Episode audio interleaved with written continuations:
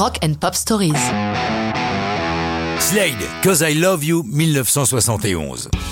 Slade et Jimi Hendrix ont un point commun, leur manager Chas Chandler. Le bougre sait de quoi il parle, il était le bassiste des Animals à l'apogée de leur carrière. C'est lui qui a amené Hendrix à Londres pour en faire une star et produire ses deux premiers albums. C'est lui qui a pris en main les destinées de Slade. Ils connaissent un premier succès avec une reprise de Little Richard, Get Down and Get With It, qui leur ouvre les portes des hits et de la fameuse émission de télé Top of the Pops. Après ce hit mineur, Chandler les presse de créer leur propre chanson pour être dans la dynamique de ce petit succès. Ils ne se sentent pas très sûrs d'eux comme compositeurs, mais se mettent au travail. Ils s'organisent par binôme, Noddy Holder chanteur et guitariste et David guitariste d'une part.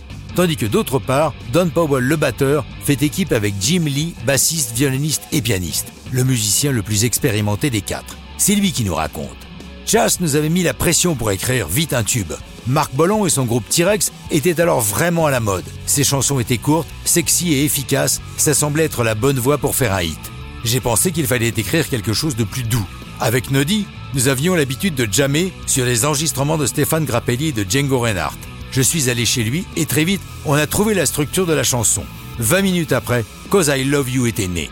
Il présente la chanson à Chas, qui est tout de suite emballé par ce qu'il entend. Il leur dit Je pense que vous venez d'écrire votre premier hit. Je pense même que vous venez d'écrire votre premier numéro 1. Pour l'instant, la chanson est une balade. Le groupe pense qu'elle n'est pas tout à fait assez rock pour eux. C'est à l'Olympic Studio de Barnes que leur vient l'idée de rajouter des claps et les pieds qui frappent le sol en rythme. Pour l'instant intitulé Because I Love You, le groupe pense également que le titre est trop gentillet pour les représenter. Et c'est là que leur vient l'idée d'orthographier leurs chansons de manière originale, comme des graffitis dans les toilettes, diront-ils plus tard. C'est ainsi que la gentille balade devient Cause I Love You, Cause C-O-Z, la version que nous connaissons. Ils n'ont pas longtemps à attendre pour constater que Chandler avait raison. En deux semaines, la chanson se classe numéro 1 des charts britanniques et un peu partout à travers l'Europe.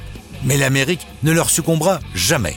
Leur succès va être phénoménal. Durant les années 70, ils sont le groupe anglais le plus populaire et ils vont vendre plus de 50 millions d'albums.